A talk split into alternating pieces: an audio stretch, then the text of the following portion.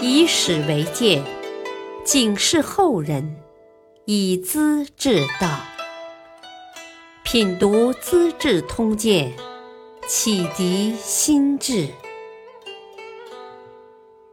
原著司马光，播讲汉乐。信义何须赐铁券？放却鹰犬不行猎。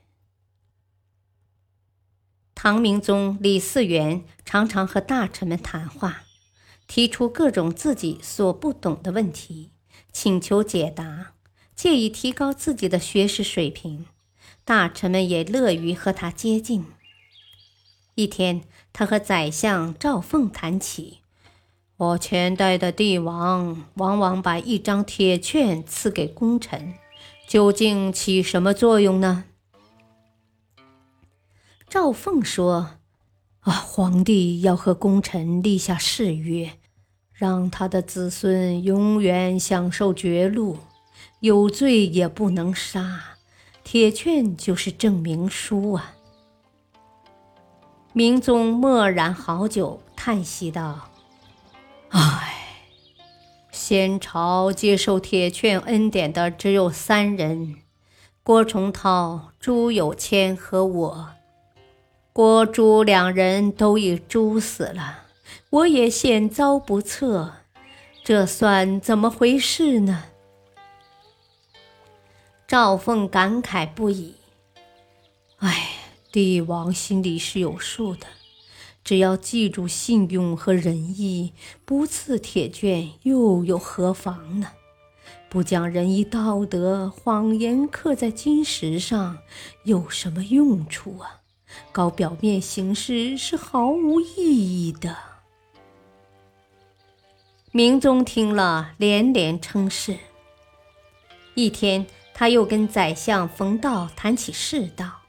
说近年风调雨顺，粮食丰收，天下太平。冯道不由回忆起往事来。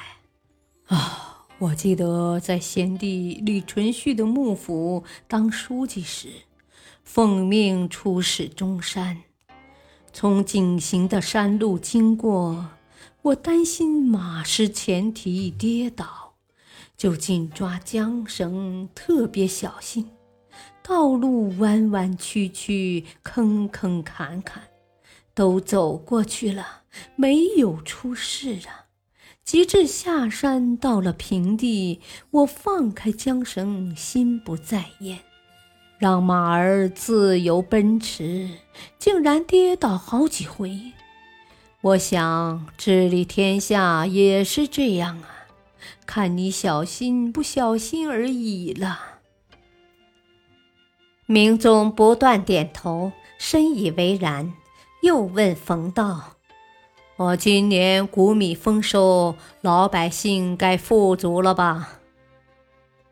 冯道却想得很深：“哦，农民碰到荒年，到处流浪，饿死在道路上；丰收年景呢，谷价又卖得很贱，还是得不偿失啊。”丰年也好，灾年也好，农民都不得好啊！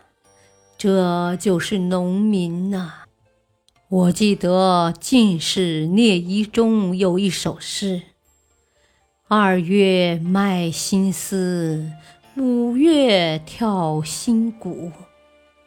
医得眼前疮，剜却心头肉。”诗意很浅近，却把农民的艰难辛苦都说透了。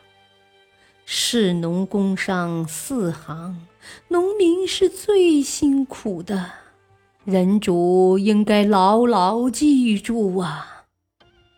明宗很受感动，叫侍臣把聂一中的诗集找来，抄出几首最感动人心的诗，经常诵读。种花满西园，花发青楼道。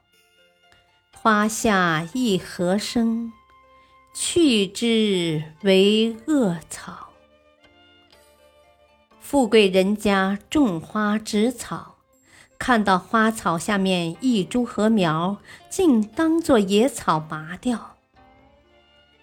复耕原上田，子锄山下荒。六月禾未秀，官家已修仓。农民全家辛苦，六月里稻谷尚未扬花，官家已修好储粮的仓库了。身为皇帝的李嗣源能够注意农民，诵读这类为农民诉苦的诗，从中了解他们的痛处，的确是难能可贵的。秋天，明中下令。将五房养的鹰犬一起放掉，不许各地再进贡。冯道十分高兴，我陛下仁爱之心，连禽兽也照顾到了，真使我感动啊！明宗却陷入了遥远的回忆。哦，倒也不尽然呐。哦，当年我跟随武皇出去狩猎，正是秋粮成熟季节，有些野兽逃入庄稼地，要用骑兵搜捕。结果呢，野兽打到了，庄稼也踹光了。我想到那时候的事情，觉得皇帝狩猎只会糟蹋农民的田地，绝不再干了。才把鹰隼放掉的。冯道听了，感慨道：“哦，陛下所想所做的一切，都是从老百姓的利益出发的。我们做臣子的，更要兢兢业业才好啊！”感谢收听，下期播讲：五人切莫装风雅。大臣不忘做京官。敬请收听，再会。